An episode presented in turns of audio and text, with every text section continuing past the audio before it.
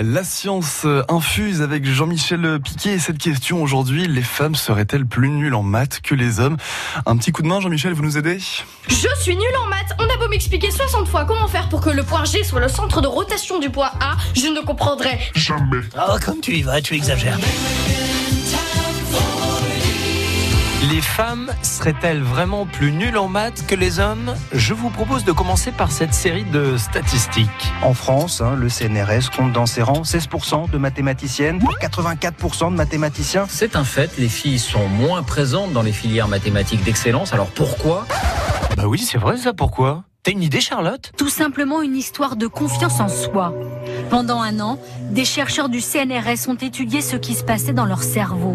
Expérience très simple. On met des filles et des garçons dans un IRM. On leur demande de résoudre des équations mathématiques pour regarder ce qui se passe dans le cerveau. Les résultats sont quasiment les mêmes entre les deux sexes. Maintenant, nuance. On rajoute une petite phrase qui aura pour incidence de faire changer le résultat. Dans la série d'exercices qui va, qui va arriver, eh bien, il y a une différence de performance entre les hommes et les femmes. Vous allez me dire une phrase toute simple, répétée depuis des générations et qui véhicule l'idée reçue que les garçons auraient la bosse des maths. Cette phrase, eh bien, elle va déclencher lors des tests une émotion négative chez la femme qui finira par perdre ses moyens. Cela se traduit au niveau des résultats par une meilleure réussite pour les garçons avec un écart de 10 points en plus. Tout ça pour en venir à la conclusion que moi, je suis pas brillante en maths. Jeu de mots. Merci. En clair, les femmes réussiraient bien mieux si on se débarrassait du stéréotype au sujet de ces mathématiques. Et face à ces stéréotypes, pas d'intervention sur le cerveau, aucune réponse médicale possible. Le seul moyen de lutter contre ces différences se joue en famille et sur les bancs de l'école, le plus tôt possible. La science infuse sur France Bleu Poitou avec Jean-Michel Piquet.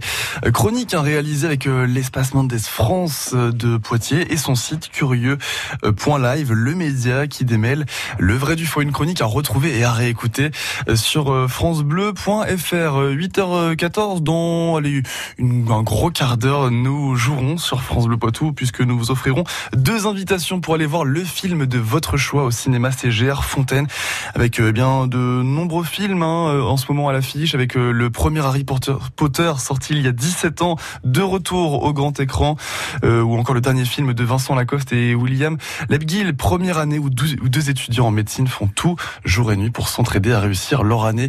Plein de belles choses à aller voir au cinéma. On vous offre donc deux invitations dans une gros, un gros quart d'heure sur France Bleu Poitou.